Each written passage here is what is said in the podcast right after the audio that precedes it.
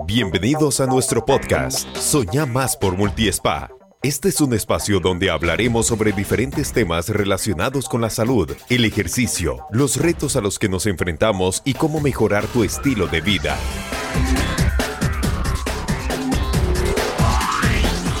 Buenas, bienvenidos al primer episodio del, del podcast Soñar Más. Eh, mi nombre es Manrique Zanabria, yo soy parte de la dirección técnica del grupo Multispa y hoy me acompaña mi compañero Ariel Mora y nuestro atleta ATP Marcelo Jiménez. Bienvenidos caballeros.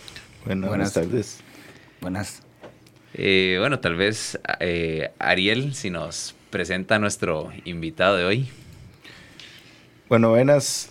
Eh, hoy tenemos a Marcelo Jiménez con nosotros. Un honor tener a Marcelo acá. Eh, Marcelo tiene 20 años de correr, empezó a correr desde el 99. Él es corredor de ultradistancia. Hace carreras ahí singulares de más de 100 kilómetros, de 100 kilómetros para arriba, yo creo, creo que escoge ahora. Entre su currículum deportivo, eh, para no dedicarme mucho en eso, ¿verdad? Porque tiene bastantes carreras. Ha hecho la maratón de sables, que o sea, ha cruzado el Sahara, que son 265 kilómetros. Eh, hizo una carrera que se llama Trans 360 grados, que fue de 265 kilómetros de un solo tirón. Ha hecho tres veces el Coastal Challenge aquí en Costa Rica. Y hizo eh, actualmente, bueno, hace poquito, hizo la ronda de Sims, que para el que no conoce es catalogada como las 100 millas más, más difíciles, más fuertes de, de las que existen actualmente en el mundo. Okay. Eh, él además, bueno, aparte de atleta, aparte de atleta, ultradistancia, él es endodoncista, trabaja en Cartago y Curriabat. Y, eh, yo creo que queda ya... Más que claro. Más que claro, ¿verdad? ok, bueno, Marcelo, un, un, placer. Nosotros eh, no nos conocíamos hasta, hasta este momento, entonces un placer y un honor tenerlo aquí. No, igualmente, muchas gracias por, por invitarme. Buenísimo. bueno, como dijo Ariel, el nuestro invitado hoy tiene un montón de, de historia de kilómetros eh, recorridos en carrera. Pero bueno, no, no, no, si empezamos a, hablar de las historias de cada una de esas carreras, me imagino que hay, hay, muy buenas historias de cada una de ellas, ¿verdad? Claro.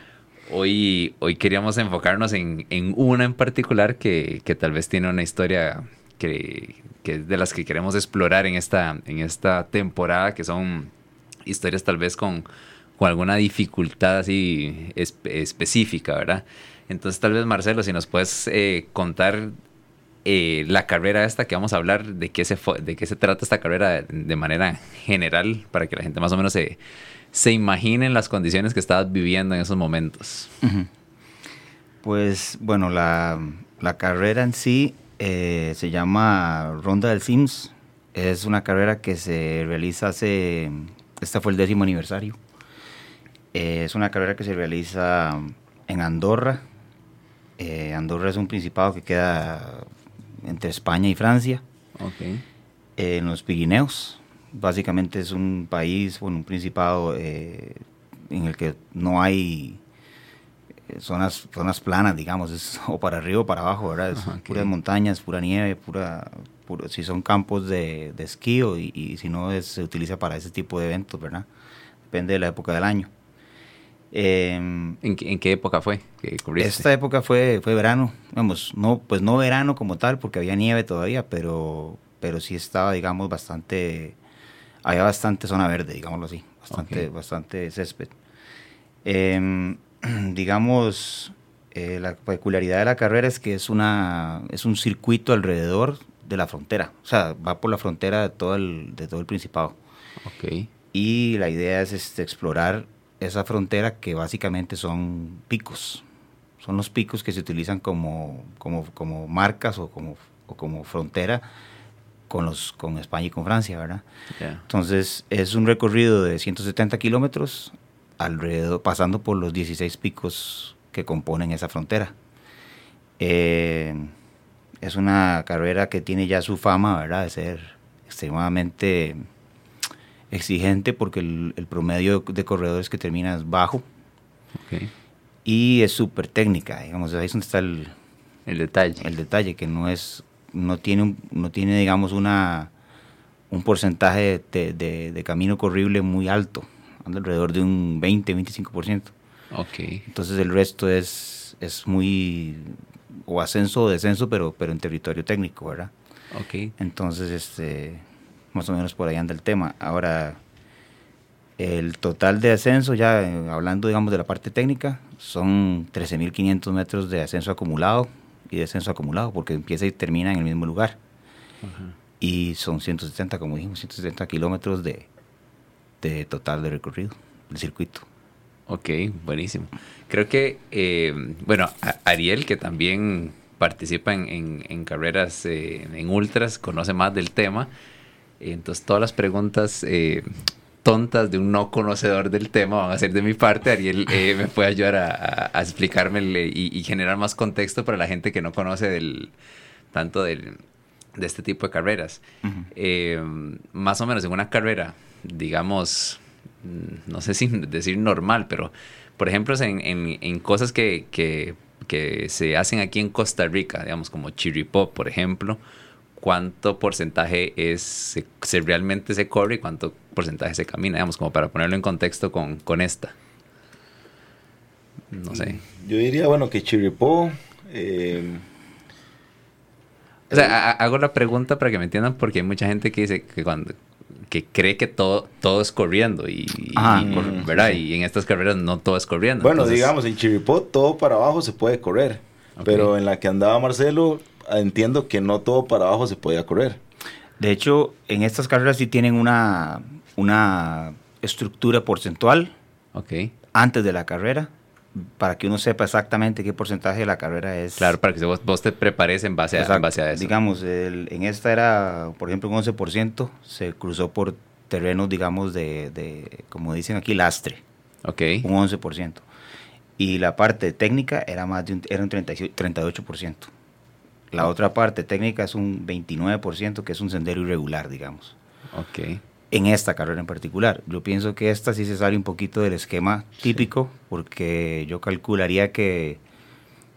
Bueno, es que depende, depende, depende del de- lugar. O sea, hay carreras que son 80% corribles, otras.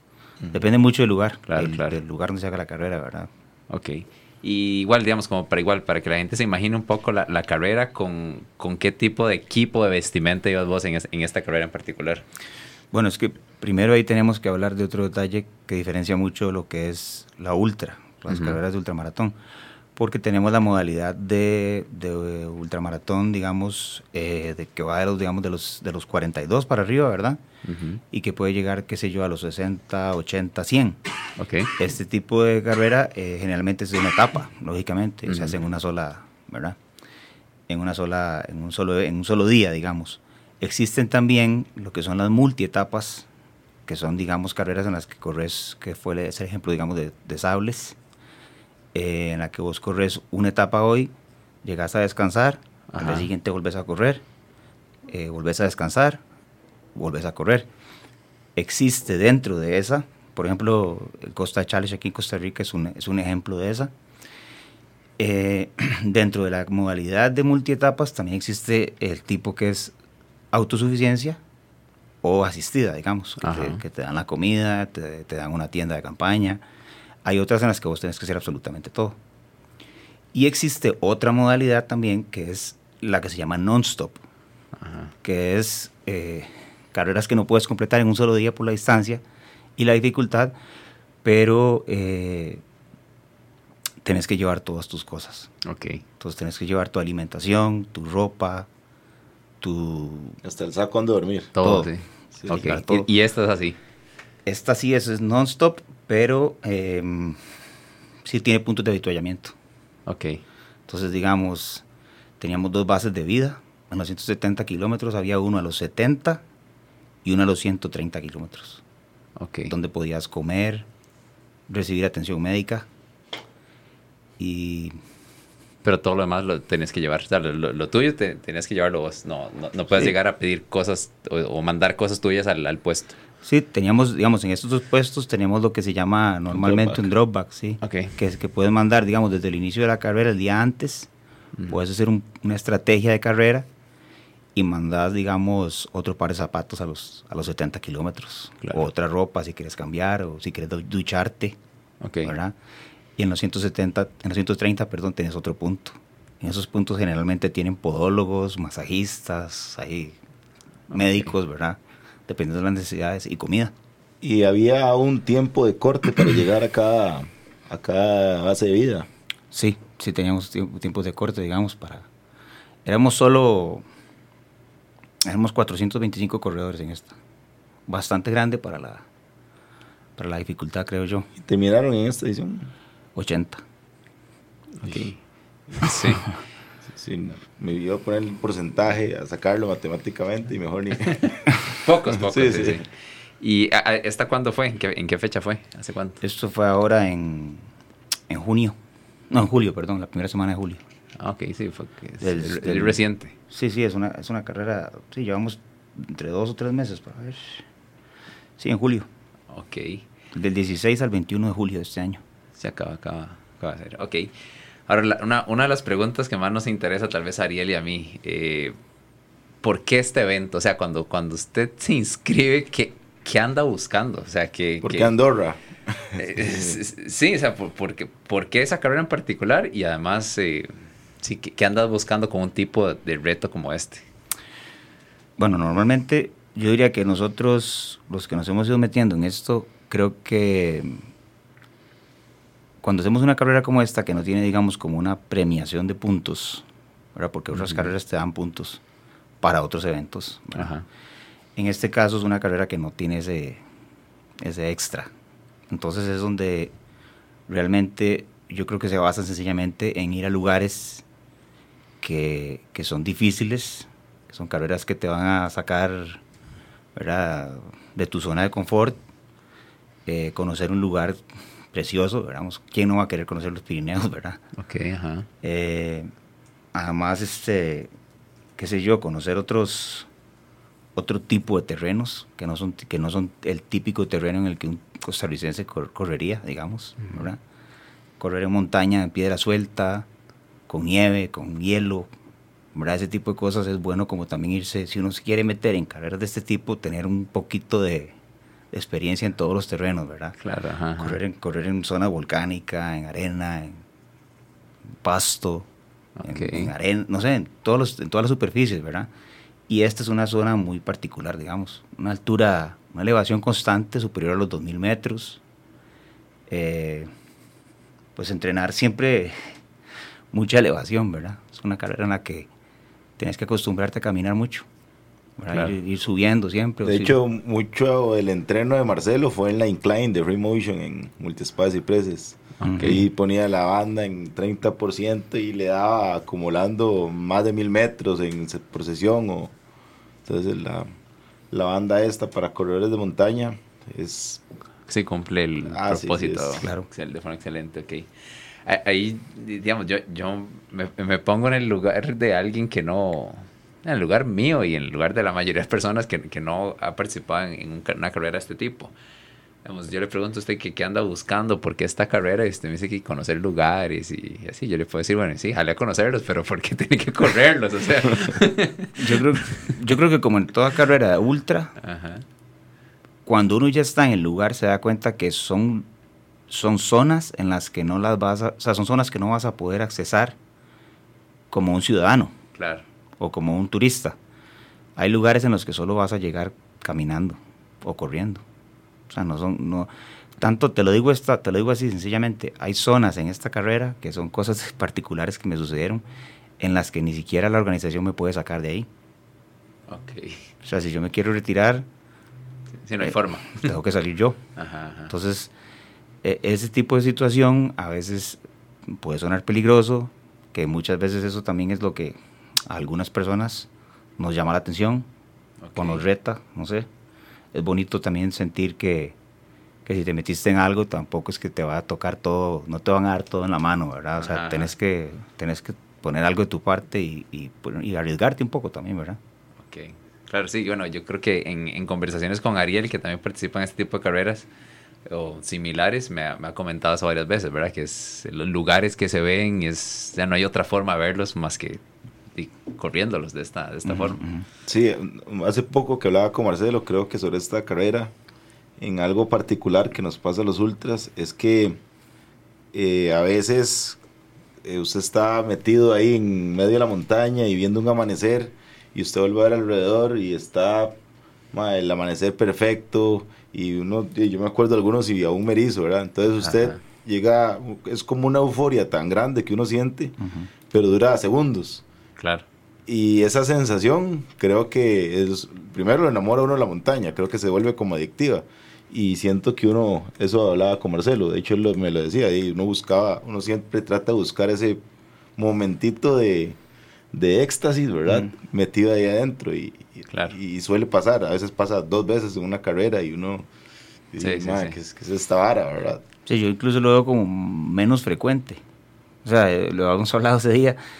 Eh, de en todos estos todos esos años yo yo eh, también o sea esa es la idea de buscar ese momento de, de, o sea tampoco es que uno crea que le va a pasar en todas las carreras. Claro claro pero, pero cuando sucede uno como que uno persigue ese momento porque es como la, la culminación de todo el esfuerzo de meses verdad y, sentirse que lo lograste y que estás en el lugar que querías llegar y, y todavía sentirse esa felicidad y todo es como un, es un premio extra si estás en una carrera. A mí me ha pasado en 20 años me ha pasado dos veces Claro, claro. En lugares muy particulares y en esta carrera precisamente me pasó. Eso lo contaba Ariel, eso. Ok, no, no, buenísimo.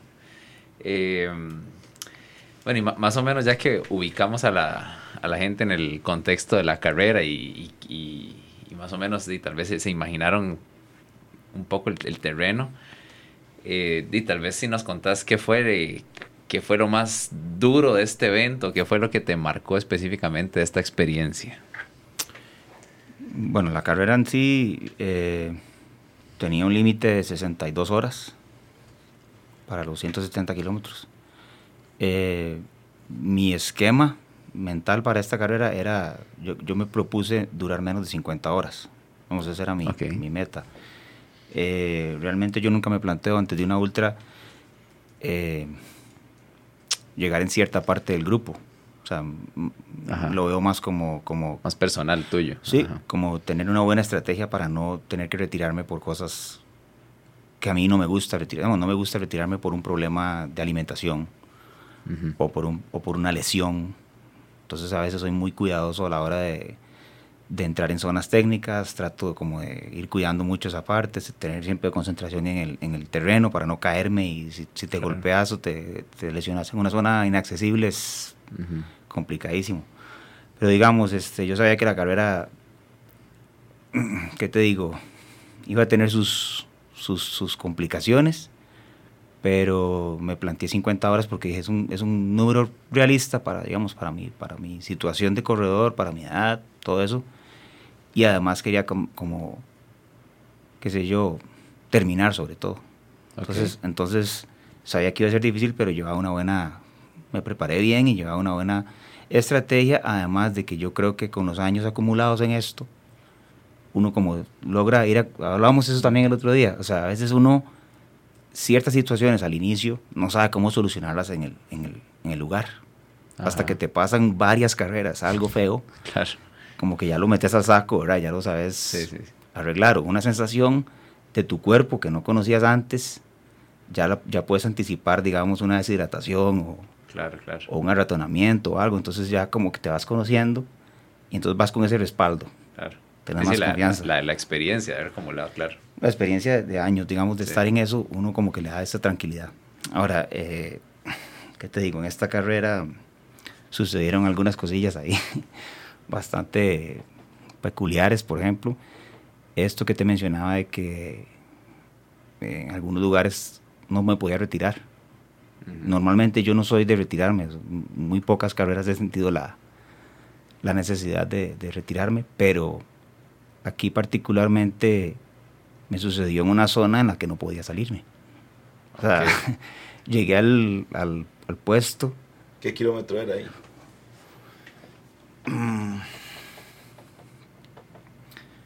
Creo que, era el, creo que era el kilómetro 90. ¿Y antes de eso todo bien? Pues no bien, pero eso que uno sabe que que, que, va, que, vas, que vas golpeado, vas ahí, y lo normal, digamos, pies, pies un poco golpeados, rodillas, eh, y lo normal. Pero en el kilómetro 90 me di cuenta que, que tal vez no, no, me preparé bien en la parte que era un terreno muy, muy flojo, mucha piedra. Entonces la- las plantas de los pies se me fueron lastimando demasiado, más de lo normal, digámoslo así. Ok. Y en el kilómetro 90 ya, era demasiado, digamos. Entonces llegué y ¿Y qué, qué sentía? O sea, cuando se dice ya era demasiado, ¿qué, qué sentía? O- pues siempre se sienten como, como, yo pensaba que eran como callos o como ah, ampollas, digámoslo así. Ajá, ok. pero no era eso. Era una nueva sensación porque era, yo, yo pensaba en el momento era como carne molida. Yo sentía la planta de los pies como carne molida, porque era piedra y pie- solo era sobre piedra, digamos, piedra suelta, entonces y como con picos. Sí, sí. Es, es un poco, ahí, en, Pi- arrecife. ahí- ahí en, Pirine- en Pirineos es complicadísimo porque solo es eso, o sea, es la mayoría piedra como suelta y, y- y es inestable el terreno, entonces es, es muy agotador porque tienes que ir muy pendiente de eso, de que no se te resbale el- una piedra y te, y te golpees y así. Pero entonces llegué, llegué y le traté de, de pedir ayuda más que todo. Ahí me dieron una, una ayuda de unas muchachas de la Cruz Roja en el puesto de, de 90 kilómetros más o menos. Disculpa, pero si te quieres retirar tenés que seguir caminando de acá. O sea, igual, la- igual siga, exacto. Y la salida de ese puesto era, era más largo que el siguiente puesto de asistencia. Entonces, eh, era lo mismo, ¿verdad? O sea, era, sí. mejor sigo en la carrera. Llegué al siguiente puesto con la idea de, de- de retirarme todavía porque ya iba moralmente, digamos, cuando se te mete en la cabeza, en una carrera de estas, se te mete en la cabeza que te querés salir, es muy difícil convencerte vos mismo de que, Sí, claro. de que, de que querés seguir. Entonces, llegué al siguiente puesto y me volvieron a decir lo mismo. Y no será estrategia de la, de la organización. ¿no? Probablemente. De hecho, de hecho, yo escuché en el briefing el día antes que ellos, la primera persona que te recibe, es una carrera con mucha experiencia, ¿verdad? Obviamente la gente que tienen en los puestos de asistencia no son novatos, ¿verdad? Y tienen una, una importante, qué sé yo, cuota psicológica a las personas Claro, que están ahí, sí. porque lo primero que te dicen es cómo te sentís, te, te- como que te abrazan, te, te felicitan y te, y te tratan de levantar el ánimo. Porque Claro. todo el mundo llega a los puestos como... Sí. Entonces fue interesante porque este muchacho me lo dijo como, como ya dándome la respuesta. Ajá. O sea, como si se quiere retirar va a tener que caminar más tiempo que si sigue en la carrera. Piénselo un poco. Tómese 10 minutos. ¿Me entendés? Sí, sí, claro. Es, es Sí, una... tiene contacto con Que, que uno al final termina agradeciéndolo. Yo creo que eso lo deberían hacer en todas las carreras. Claro. O sea, deberían darle a la gente que está en los puestos de asistencia como una especie de, no sé, un briefing para el staff. Bueno, a mí me lo han hecho. Madre, la meta está a 200 metros. sí, pero, pero me parece que es un... Claro, sí, es un detalle importante, sí, porque Claro. depende cómo lo reciban. A uno ahí, Ah, no, es súper importante. Ajá. O sea, eh, hay gente que llega muy mal y que tal vez una conversación de, de 10 minutos, Claro. tomarte dos minutos más como para, no sé, tomarte una bebida caliente, tranquilizarte un poco, que se te baje un poco el... Ah, Si venís enojado, sí, si venís con algo en la cabeza ya dando vueltas, pues Claro. te sirve quedarte. Las bases de vida creo que son, en carreras tan largas, creo que son vitales para eso. Claro. Porque son lugares en los que te puedes bañar. Eso te quita un poquito de, de ansiedad o de, no sé, saca un poquito el rollo ese de ir, de ir siempre en carrera, ¿verdad? Sí, sí. Es que, y bueno, y ahí en el segundo puesto, ¿cuántas horas llevabas, más o menos? Bueno, en los, en los, es que eran 13 habituallamientos. Ok. Entonces, digamos que en promedio eran como 12 kilómetros entre puesto y puesto. Entre los habituallamientos estaba el de 70 kilómetros y el de 130, que ya esas eran bases de vida. O sea, se llama Ok. base de vida porque ahí tenés todos los servicios Ajá. disponibles, digamos. Pero en los puestos de asistencia, básicamente lo que tenía que un- una persona chequeando qué pasabas. Ya. O sea, no había nada más. Tal vez en algunos teníamos agua, algo de comer, algo pequeño, ¿verdad? Pero no había, digamos, atención de fisioterapeuta o no había nada de eso. ¿Cuánto tiempo lleva ahí ya? Mm, digamos, ya era la- estaba entrando la tarde del segundo día. Llevaba, sí, llevaba como unas, que pueden ser unas 20, más de 20 horas. Sí, no, no, mentira. Tenía que llevar, Más todavía. sí, como unas 35 horas, Ajá. Ok. Algo así. Y ahí ya, ya veías la meta, ya. No, no, eh, digamos... Nunca eh, la veía ahí. ya. No, no, yo, yo sí, sinceramente es, es una, una, una percepción tan extraña porque vos te imaginas una carrera, un tramo de 11 kilómetros, vos decís, Y puede ser que dure, si, si corriendo en la calle, el atleta promedio puede durar una hora, Ajá. ¿verdad? Eh, decís, bueno, pero no es en la calle, no es en asfalto, puede durar hora y media, a lo mucho dos horas, ¿verdad? Ajá. Si voy suave. Estamos hablando de que este terreno técnico para corredores experimentados, personas en muy buen estado físico, toma de 3 a 4 horas, 11 kilómetros. Sí. Entonces, es, sí tenés que como tener paciencia porque decís, ¿por qué llevo 3 horas y he avanzado 8 kilómetros? Claro, sí. ¿verdad? Entonces es, es un poco de ir controlando la, también el estado de ánimo y la cabeza, ir, ir ahí tranquilo, ¿verdad? Eh, los puestos de asistencia sí fueron, digamos, ayudaron mucho en esa parte. Y es una carrera muy bien organizada. O sea, eso también te da esa- ese otro apoyo. Si vos sentís que estás abandonado en una carrera de esas, la cabeza te puede empezar a, a jugar trucos, ¿verdad? Te Claro. puedes, pe- puedes empezar a sentir como que estás totalmente ahí, De, ¿verdad? hecho, Que nadie- de- de eso le iba a preguntar. Usted llega al segundo puesto de control y ahí le vuelven a dar la mala broma de nuevo que de- te- tenés que seguir. ¿Qué le pasa por la cabeza ahí? Sí, digamos, ese Ah. puesto de control ya era como el puesto 7, 8. Pero, pero sí entiendo, el segundo Mm. puesto en el que no me, en el que no tenía opciones, digamos. Ajá. Ajá. Este, lo que pasó en el segundo puesto fue que era un puesto antes de la zona, de la base de vida. O sea, estaba como en 11, como en 115 kilómetros, 116, 116, 117 kilómetros. Entonces, pues, ¿qué me quedaba? Digo yo, "Ey, si ya en el siguiente puesto tengo, tengo todos los servicios, voy a hacer otro, otro tirón más, ¿verdad? Otras cuatro horas ahí, tal vez sufriendo un poco, pero, pero voy a llegar a un lugar donde puedo descansar, digamos. Ajá. Y eso fue lo que hice, o sea, me, me- me traté de, de juntar con un par de amigos ahí, los alcancé y me fui un poquito más tranquilo. Eh, ahí fue donde ya empezó el tema de la- del, mal, del mal clima, que fue lo que ocurrió en esta edición de, de Ronda, que fue que muchísima de la, de del total de corredores fueron, no, fueron el- no fue que se retiraron, sino que la organización tuvo que cortar Ya. porque tuvimos una, un clima malísimo. O sea, una tormenta eléctrica y lluvia con granizo y todo, que hizo que mucha gente se tomara más tiempo, o sea, le costara más tiempo llegar a los, a los cortes. Y, En- y- y esta gente que no terminó eran los que iban detrás tuyo, Sí, más o menos. sí, Ajá. digamos, eh, ese puesto antes de la zona de vida, o sea, el puesto como de 117, 117 kilómetros, ahí se quedó el gran, el gran, digamos, como el pelotón, Claro. ¿verdad? Ahí se quedó mucha gente porque no, no los dejaron salir. O sea, ya no les daba tiempo. Hicieron los cálculos y no llegaban a las 62 horas, entonces les dijeron, mejor no, ni salgan, ¿verdad? O sea, la organización los bloqueó. Y a nosotros nos pasó lo mismo en el puesto de 130. O sea, nos dejaron ahí lo que llaman neutralizar la carrera. Ellos nos habían hablado de eso. Ajá. Es una carrera non-stop. O sea, el tiempo se, se abre, se, se, se toma, se inicia el tiempo, ¿verdad?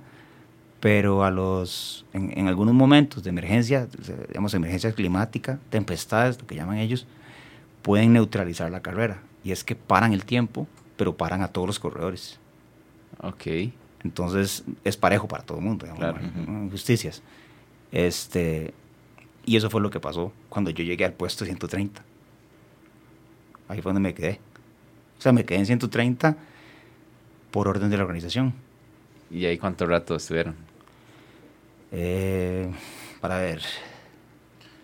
La tormenta estuvo fuerte, fuerte, como unas nueve horas. Fue, pucha. Pero sí, pero lo que pasó fue que, digamos, como a los 15 minutos, la gente, estamos, estamos hablando de que hay una gente en, esto, en este deporte que es sumamente, digámoslo así, son extremos. Ajá. No les importa el clima, no les importa su propia seguridad, entonces... Yo creo que es requisito, digamos, para hacer estas carreras, pero... Sí, pero, pero digamos, hay gente que sí se sale de ese... Ok. Hay peores. Dentro- o sea, exacto. Dentro del espectro Y- haber peores. Y te digo que, por ejemplo, eh, teniendo esa tormenta eléctrica y todo, lo normal sería que ver a todo el mundo preocupado, ¿verdad? Ajá. Y había gente enojada porque no la dejaban salir.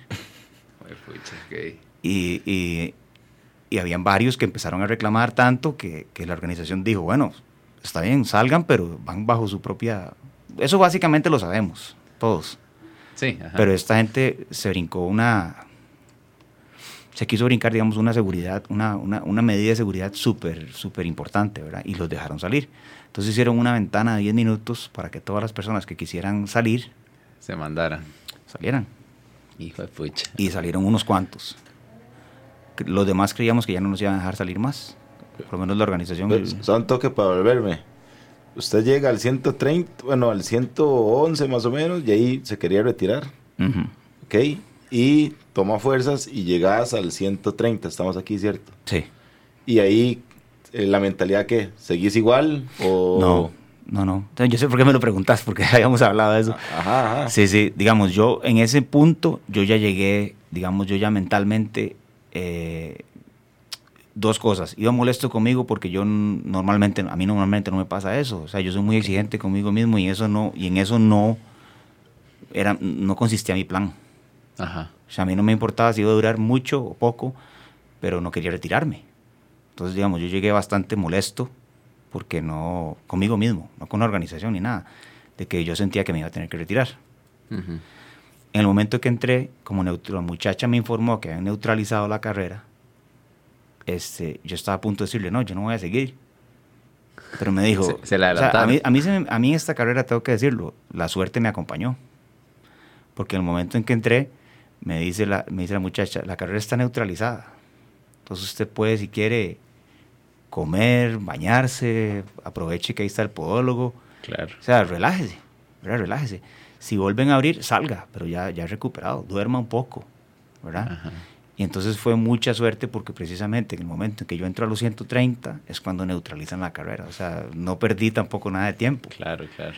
Lo que pasa es que ahí es donde está el asunto que también hablamos un poco. A veces cuando, los, cuando las carreras tienen tanta cosa bonita en los puestos de asistencia, uno no se quiere ir. Sí, claro, que está súper cómodo, ¿eh? Hay carreras en las que en las que dan comida tan buena que te querés quedar ahí. Más si, si venís comiendo cosas que no son, Sí. no son tan ricas. Entonces llegas ahí, tenés ahí pasta, este, Sopita caliente, sopita, y, y te, y, te, y te bañas con agua caliente y te hacen un masaje. Vos dices, "Ey, no, ya no. Sí. Porque voy a salir otra vez a la tormenta. O sea, pero, pero igual, igual siempre uno como que le gana eso y, y trata de hacerlo. En este caso, nos dejaron a bastantes ahí metidos y no nos dejaban salir. Como a las 11 de la noche, nos despertaron y nos dijeron que los que queríamos seguir, que teníamos la opción, pero que solo en grupos de cuatro, porque la- el clima todavía estaba bastante feo. Y eran las 11 de la noche, además, del sábado. Y había tiempo hasta el domingo la- al mediodía de llegar. Pucha. Y eran 130, faltaban 40, 40 y pico. Bueno, 40 kilómetros. Y, y ahí se lo- no sé si... esa, esa parte es muy, muy vacilona. Yo, yo, digamos, dije, ok, no estaba mentalmente bien. Físicamente estaba bien. Pero mentalmente yo estaba... Yo me había metido mucho, mucha cosa en mi cabeza. De, de hecho, ya se había rendido dos veces. En ese momento ya Sí, tenía. y ajá, mi cabeza era mi enemigo. Claro. ¿verdad? Entonces yo dije, no, esto lo voy a dejar en manos del destino. Eso, eso fue lo que pensé en mi cabeza. Suena, suena muy, muy ridículo y todo, pero eso fue lo que pensé. O sea, dije, vamos a ver si, se si alcanzan los corredores para hacer los grupos de cuatro. y si queda un campo, yo me voy. Si no queda campo, si no me llaman, me quedo aquí acostado. Y, y tenía todo listo a la par de la cama, digamos. Tenía ahí el, el- el- la- la- todo listo, digamos. Listo para los bastones, toda la par de la cama. Y me puse a ver la puerta donde estaban saliendo los corredores en grupo. Y me esperé hasta el último grupo y vi que solo eran dos. Dos españoles. Ok. Y ellos volvieron a ver para atrás porque el muchacho de la puerta les, les hizo la seña de que tenían que ser cuatro. Y ya no quedaba gente. Entonces volvieron a ver para atrás y yo estaba viéndolos desde la cama a ver qué pasaba. Ajá. Y ellos me hicieron una seña y yo hice así, como, como levanté los hombros, como, "Ey, no sé, lo que ustedes quieran. Volvieron y le, le hicieron el gesto al muchacho y él dijo, está ahí en tres. Entonces yo me levanté y me fui. Y Sí, cuando sí. llegué, nos dio la noticia de que nosotros tres éramos las últimas tres personas que iban a dejar salir en la carrera. Y ahí está su destino, hágale. Exactamente. y además era que íbamos de últimos. O sea, Ajá. sí, en ese momento íbamos de últimos porque toda la gente que venía detrás de nosotros la pararon, La pararon, exacto. por la tormenta. Entonces, esa es otra sensación también un poco. Sí, está rudo, claro. O sea, ir de último y, y- y con ese clima y todo, pues. Pero, Sí. pero, pero, hey, ya, no queda, ya era solo pasar una noche más afuera, ¿verdad? Eso también te da como una paz. Voy a pasar una noche más afuera, nada más. Claro. Y, y, la experiencia con esas dos personas que me imagino que no las conocía, o sea, se conocieron ahí. Pues nos conocimos en ese momento. Imagínense, ok. Pero, bueno, eso es otra cosa que yo creo que también es parte de lo que nos gusta a las personas que hemos hecho estas carreras y lo que, y lo que, es, la, y lo que es para mí más importante, de hecho, en, en ultramaratón. Los mejores amigos que yo tengo, no los tengo desde mi infancia. Los tengo en los últimos 6, 7 años. Y son amigos con los que he desarrollado una amistad eh, muy, muy fuerte. Y es gente con la que viví situaciones complicadas, extremas, digámoslo así. Y todos los he conocido en ultramaratones. Claro. Esos dos muchachos que conocí ahí, eh, ellos sí se conocían entre ellos. Creo que eran, uno era el, esposo de la hermana o algo así, el otro. Y pues, pues yo iba con ellos hablando, pero ellos eran los que tenían como su conversación, ¿verdad? Más, obviamente más estrecha. Y poco a poco como que me fueron metiendo. Y eso sucede mucho en, la, en, las carreras, o sea, pasas tanto tiempo afuera con, con, un grupo de gente que no conoces que terminas haciéndote... Sí, claro. Conocer, la, conocer la vida de otra, de otra persona ahí, ¿verdad? Más que son horas de hablando de tus experiencias y tus... Conoces hasta la parte psicológica de la gente, ¿verdad? Claro, sí, sí. Y sí, güey, llegué con ellos, ellos me, me me, digamos que me dejaron ir con ellos todo el rato, este, sin, sin, que les hablara mucho, porque yo no tenía nada que contarles, digamos. ellos iban hablando de sus problemas familiares y yo iba ahí escuchando nada más. De la que me salvé, Dios. sí, sí. Pero, de no, muy, muy. Generalmente la gente que anda en eso, como que tenemos las mismas. Mm. Las mismas expectativas de las cosas. Creo yo, es muy similar. O sea, ¿por qué estás metido ahí arriba?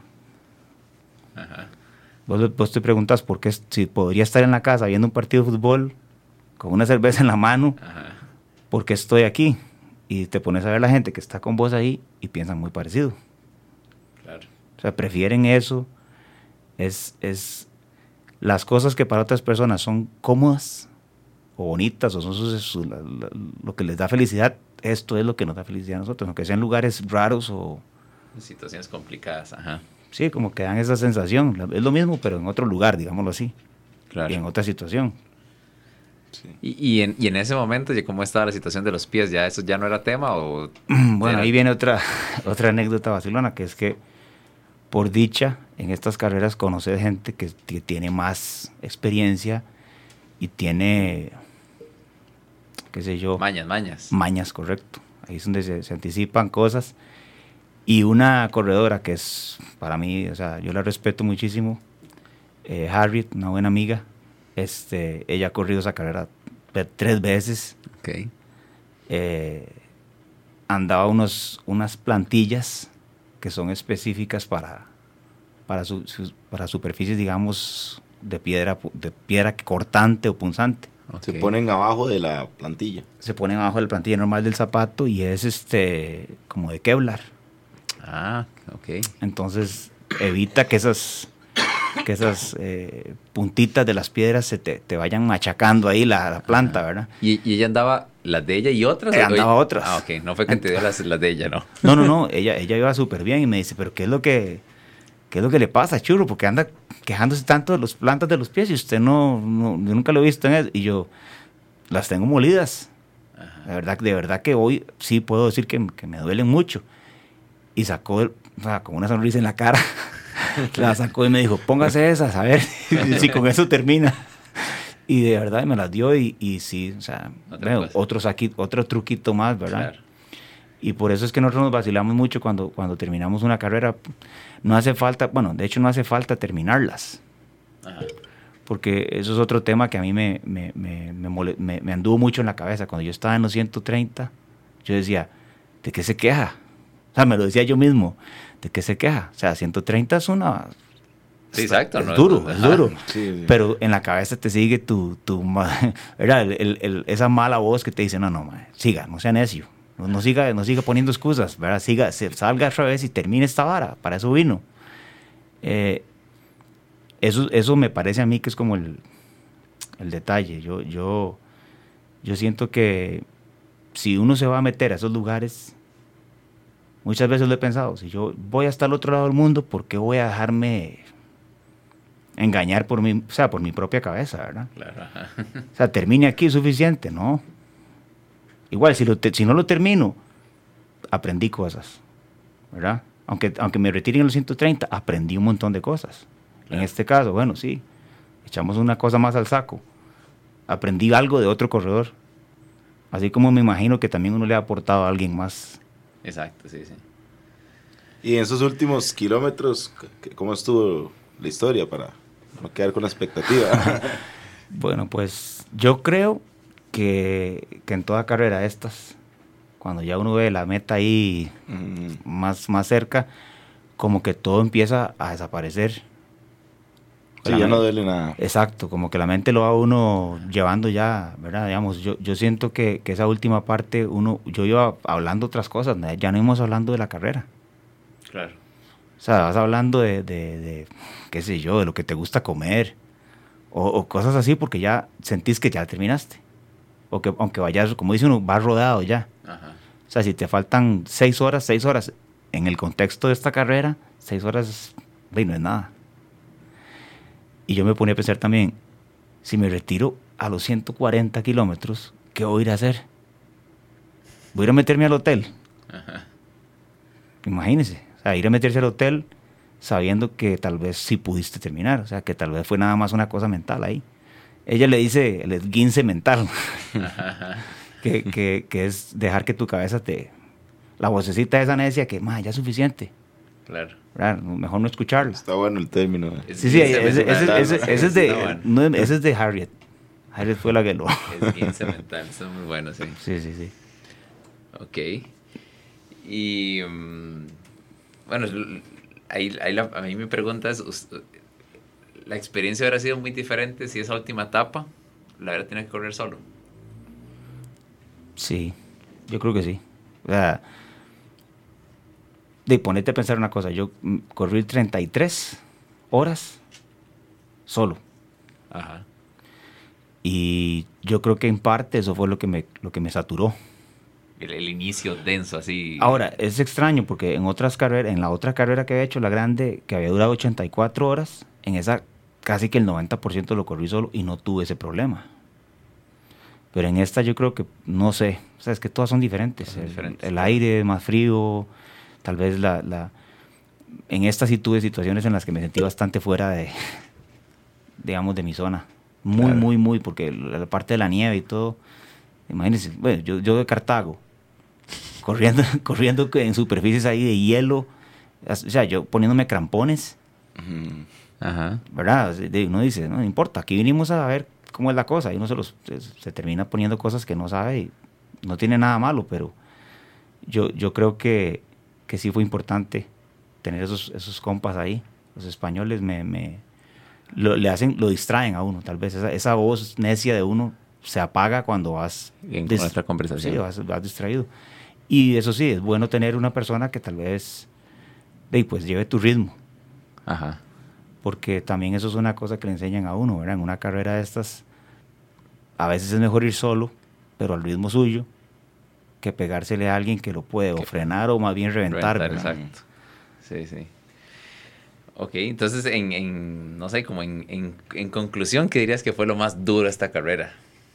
Mm. Si, si te pregunto así puntualmente. O sea, no, vamos, no voy a mentir y decir que la carrera, que la carrera en sí es una carrera fácil, jamás. O sea, digamos que, que uno los días después empieza a acordarse y uno ni- queda como una nube ahí en la cabeza, ¿no? O sea, como, que no se acuerda hasta los días lo que pasó, pero para mí particularmente, sin entrar en detalles de la dificultad de la carrera, para mí fue una experiencia nueva en términos de que fue un combate con mi propia cabeza. Claro.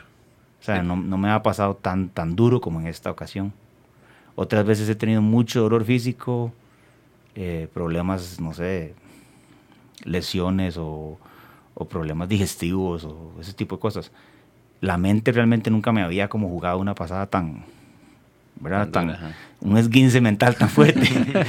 pero, pero sí, en esta sí fue, o sea, eso fue lo que aprendí. O sea, dije, a pesar de que me quise retirar, también me ayudó. O sea, yo le decía a Ariel, me ayudó, tuve suerte, tuve mucha suerte y, y desgraciadamente en ultramaratón eso juega. Claro. Si, si, si, tuviste la suerte de que, de que en el momento que pasaste por un lugar, eh, qué sé yo, el río estaba abajo y no tuviste que mojarte, porque si te mojaste te, te agarró más frío y no sé. Sí, son detallitos que uno ni se imagina. Son muchas variables, claro. son muchas variables, entonces la suerte es un factor. Y ya como, como corredor, ¿crees que después de esa carrera cambió algo en vos? Yo creo que todas las carreras le meten, aunque sea una carrera chiquitita, yo creo que todas las carreras le, dejan a uno algún... No creo, que le, no creo que empeore uno como corredor, a menos de que te mm. traumes con algo, que te pase algo espantoso y que después no quieras ponerte los zapatos. pero, pero yo creo que sí te, mejor, sí te mejora. O sea, yo creo que es, es un arma más, digamos, saber hasta qué punto escuchar esa voz interna que, te, que se quiere dar por vencida, ¿verdad? Claro. Así como en algunos momentos aprendimos a aguantar el dolor, nos acostumbramos a aguantar dolores horribles y ya en la siguiente carrera decimos, ah, ese dolor es normal. igual creo que pasa con la cabeza, o sea, si, si, si ya te diste cuenta que, que esa voz te quiso sacar de la carrera, pero no le das pelota, sea, sea necio, ya deje de pensar esa vara, piensa en otra cosa, o no sé. Y yo creo que eso te, te sirve para, como, un, como un arma más, ¿verdad?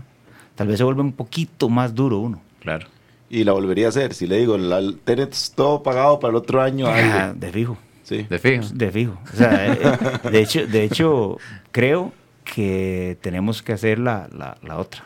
La, mamá de esa. Porque es que esta carrera es de 170 kilómetros. La otra es de 233. Y esa tiene otros ahí, otros regalitos extra.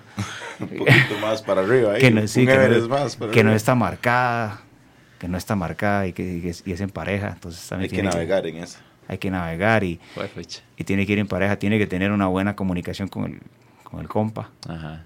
no pueden haber chichas entre los más. bueno, ahí en el futuro eh, está esa entonces en, en pendiente. 2019 ya está, ya está en el... Excelente. Eh, aquí tiene una pregunta, tal vez si esta experiencia se ha manifestado en otra área de, su, de su vida, o sea, lo, lo que se ha tenido impacto en, otra parte, no sé, en el brete, en alguna otra relación, eh, ¿cómo ha sido eso? Yo creo, yo no, me parece que esto es algo que a todos nos pasa, que a veces no tenemos que separar las cosas del deporte o del trabajo o de las relaciones personales, o sea, no aislarlas, porque todas tienen ahí algo de... Sí, se conectan de alguna forma. Y yo creo que tiene mucho que ver la forma en la que uno, yo, yo veo, es una analogía que hago yo con la preparación de una ultra con la vida diaria. Sobre todo, tal vez porque yo estoy en una edad que es compleja.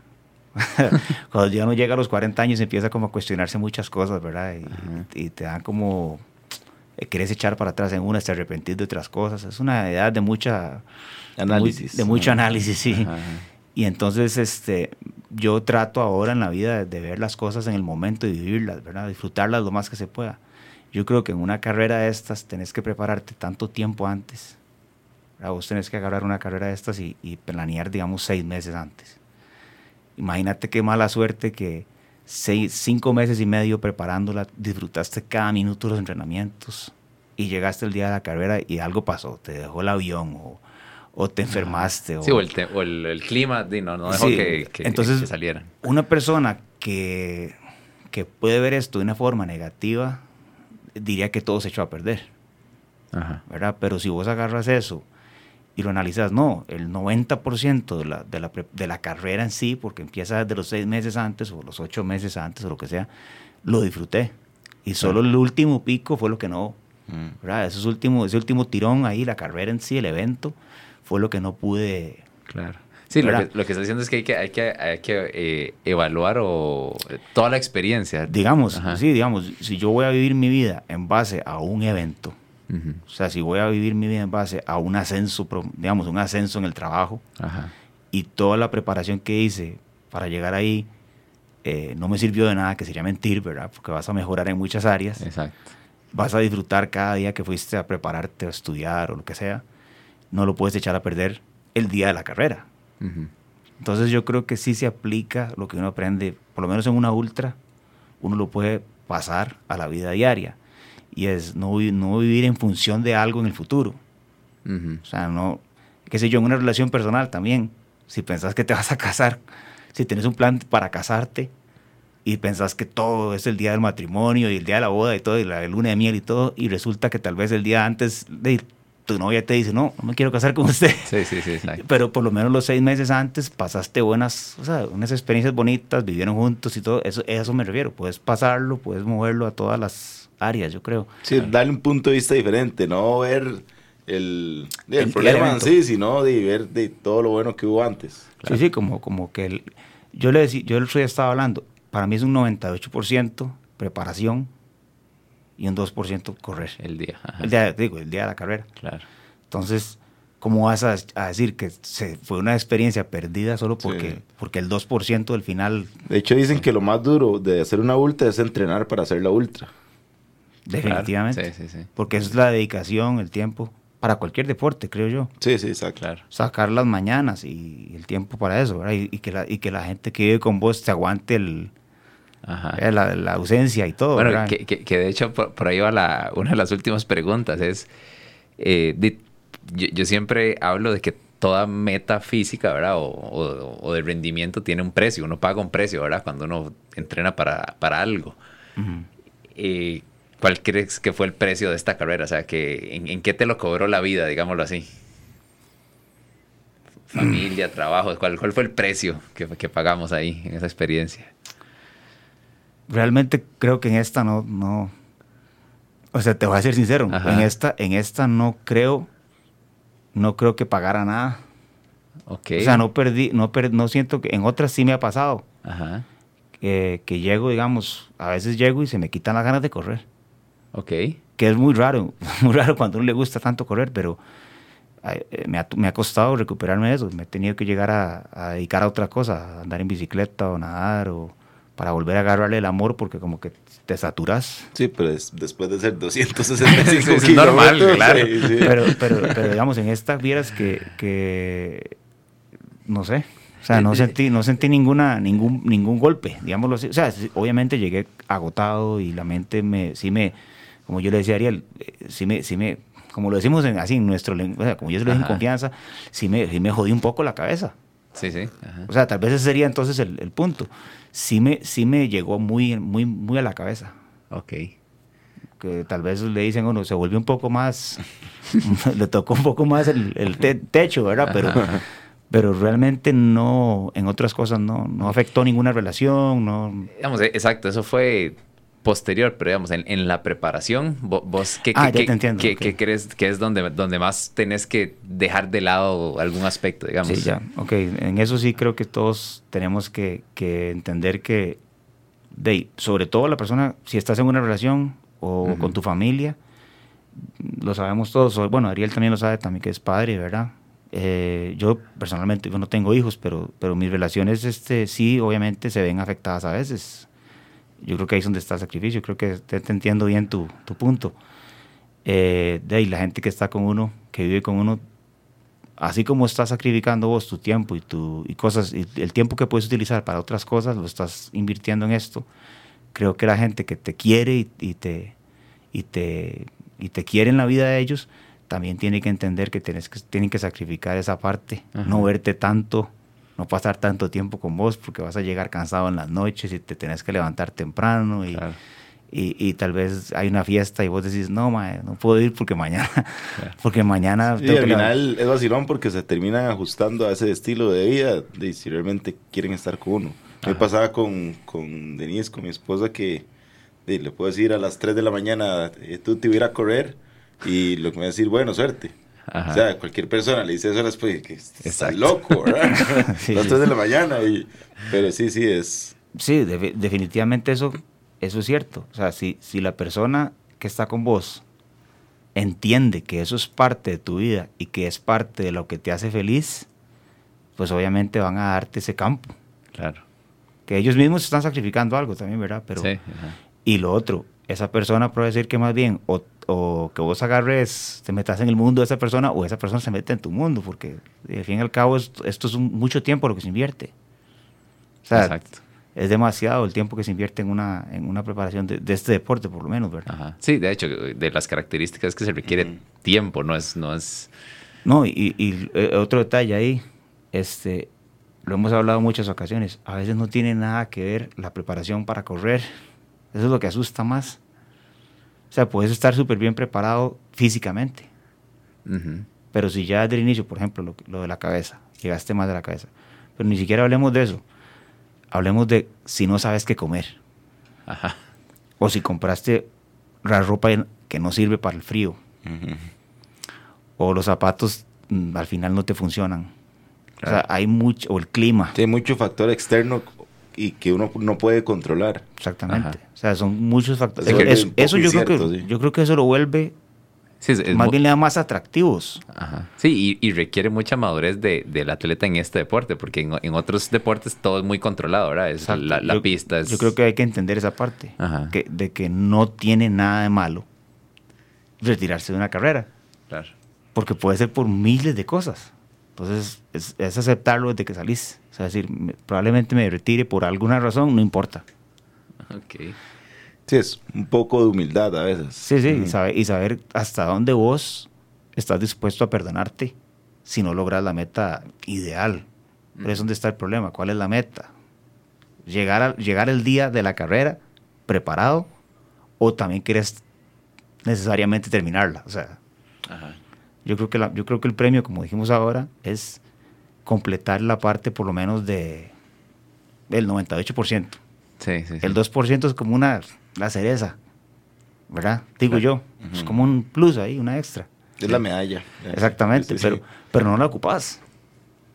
Porque el 98 es todo. realmente ahí es donde está lo, bonito. Compartiste con otra gente, este, metiste a la familia en el asunto. Ahí fue donde aprendiste todas las cosas. Viste los cambios en tu cuerpo, viste los cambios en tu comportamiento. O sea, ahí es donde está el, de ahí es donde se saca, yo creo, el aprendizaje, no el último día. Claro, claro. ¿Qué fue lo más chuzo que vio? Ay, madre. De aquel momento que, yo le, que yo te había dicho, este, cuando llegamos al... Hay un lugar ahí que se llama Como Pedrosa, que es el punto más alto de la carrera. El pico Como Pedrosa es, una montaña ahí desesperante.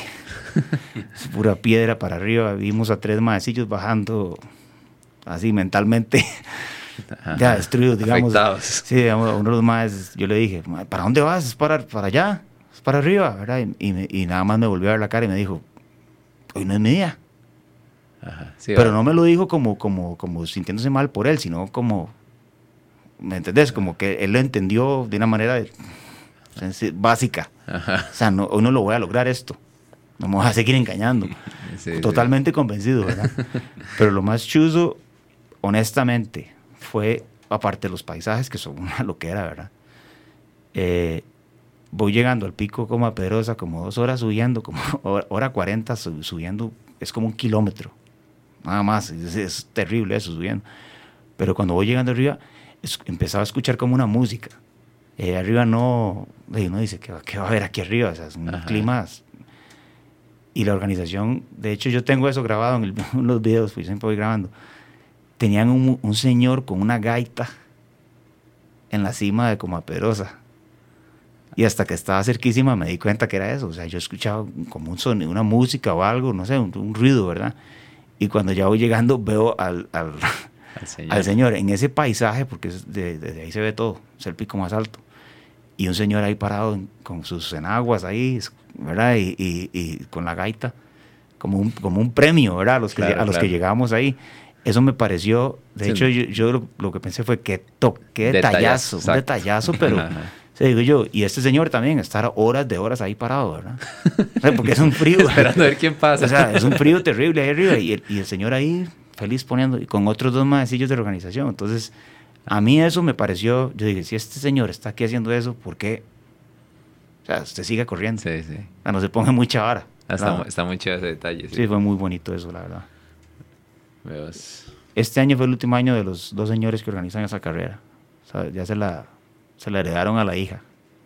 Ah, Entonces este año que viene probablemente, no sé, ella le imprima sus... Ajá, su toque. ¿Qué, ahí para la gente de corredores de montaña, ¿qué estrategia usas personalmente o si tenés alguna para calmar la mente mientras estás corriendo?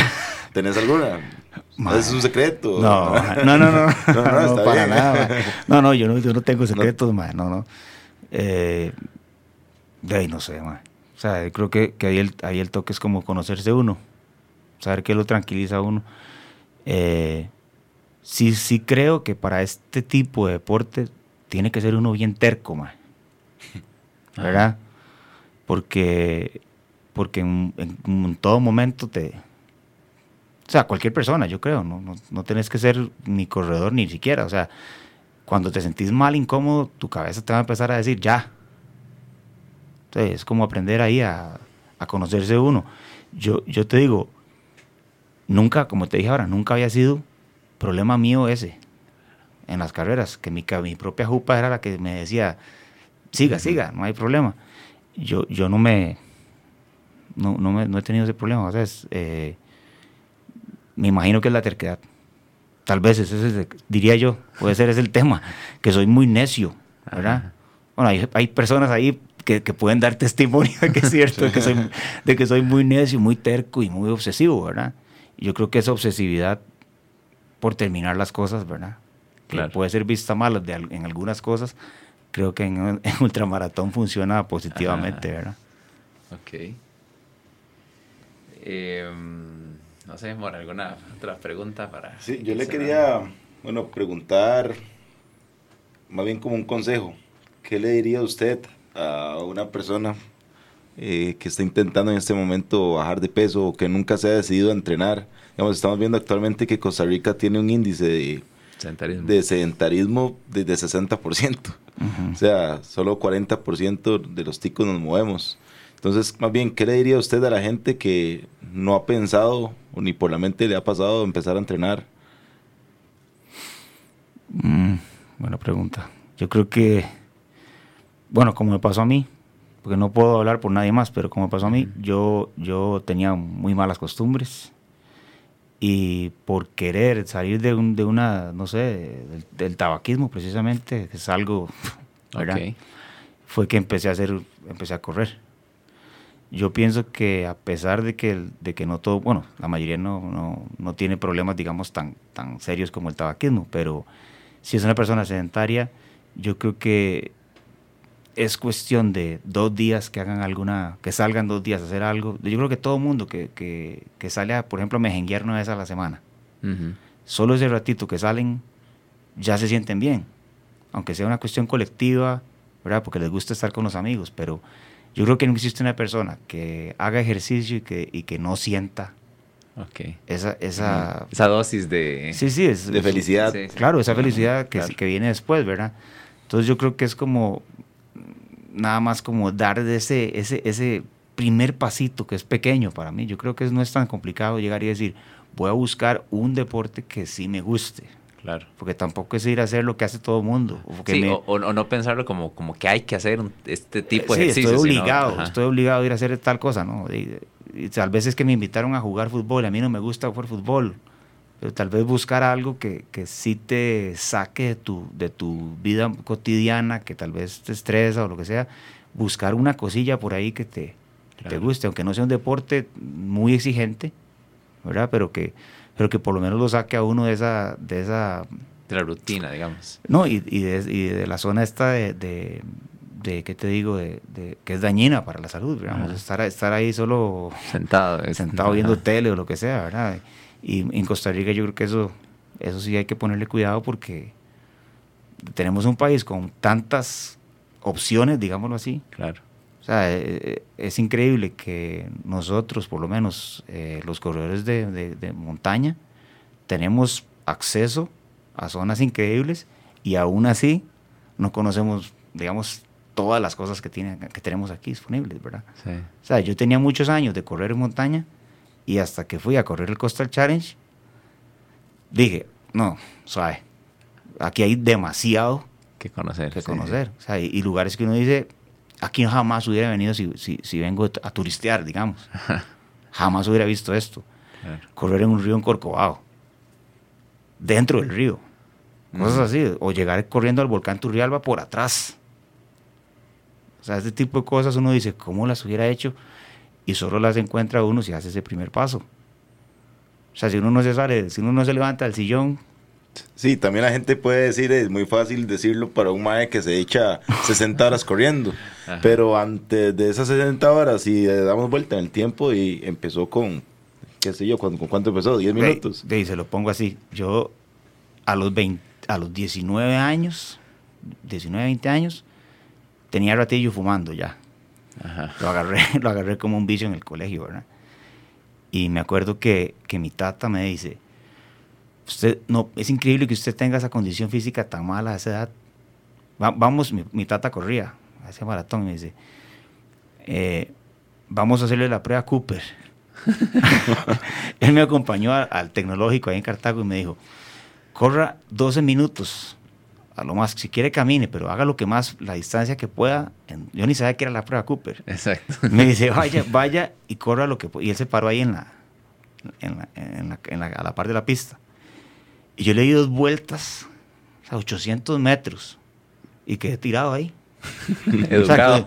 con, 19 años, ¿me entiendes? Y uno dice, no, no, esto no puede ser. Lo, lo, interesante es que pasar de ese nivel tan, ver, o sea, tan vergonzoso de, de, de, condición física, al día siguiente volví a ir y, y, le di tres vueltillas. Y como a los 15 días la meta que me propuse era correr 30 minutos seguidos.